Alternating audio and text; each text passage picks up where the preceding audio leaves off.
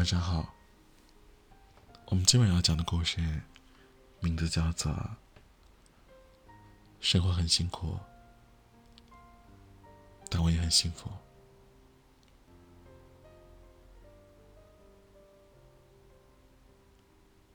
你有过这样的经历吗？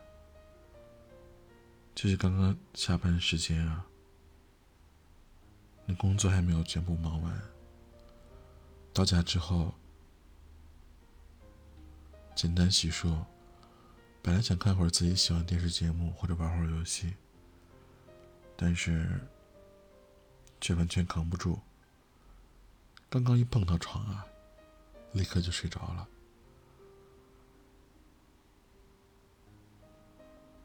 而下一个画面呢，就是早上你一手拿着早餐，一手匆匆的向你的工作单位赶去。生活毫无疑问是忙碌的，也是辛苦的。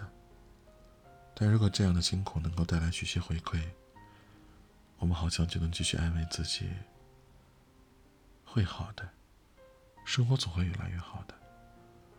而我，也曾经无数次的怀疑过自己现在正在从事的事情。我不知道我当下努力，是否真的能够换得我所期待的价值。我更不知道，此刻的忍耐，也是否具有实际的意义。我更不知道，对我来说，是否能够对得起所有对我寄予希望的人。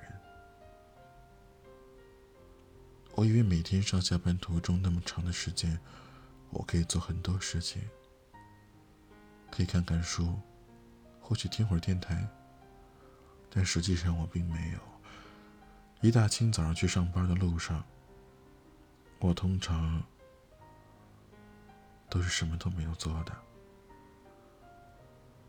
有时候只想再眯一会儿。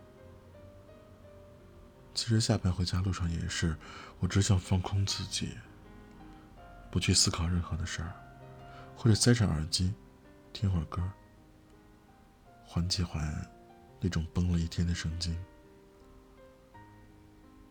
每次和家里人打电话的时候。当他问我累不累的时候，我总是说算不上累；而我朋友总是问我累不累的时候，我会说其实还好。但真实的情况就是很累。很多时候说自己一点都不辛苦，那肯定是假的。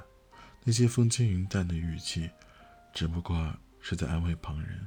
也趁此机会来告诉自己，还没有到那种承受不了的程度，后还可以继续下去。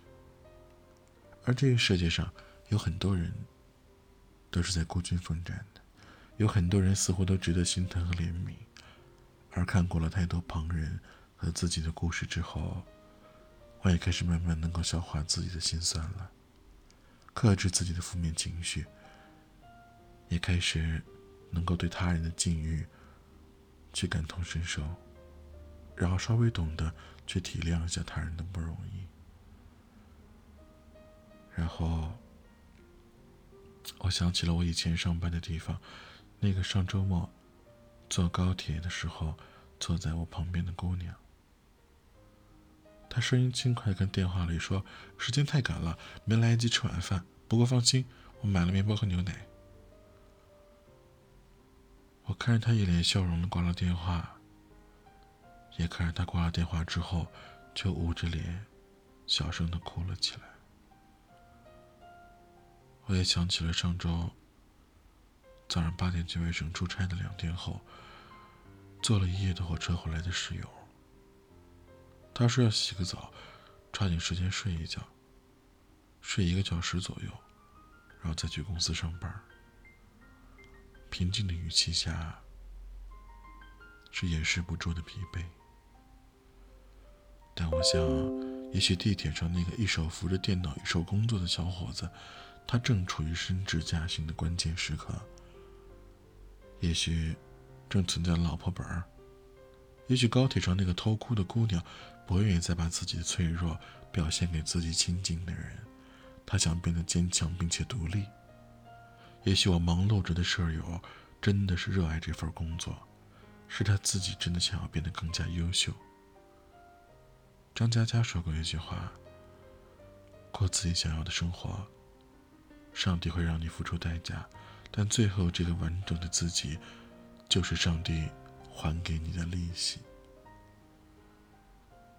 我相信每个人都有着不得不坚持下去的理由，而每个人也都有着各自的信念。我也愿意去相信，我们的忙碌都会有着意义，所有的辛苦也都会有回报。我相信我们所期待的都能够如愿以偿，我们所努力的都能换来理想的结果。也许你今天已经很累了，或许你的明天也不会轻松，但好在我们距离想要的生活都越来越近了，所以都是值得的。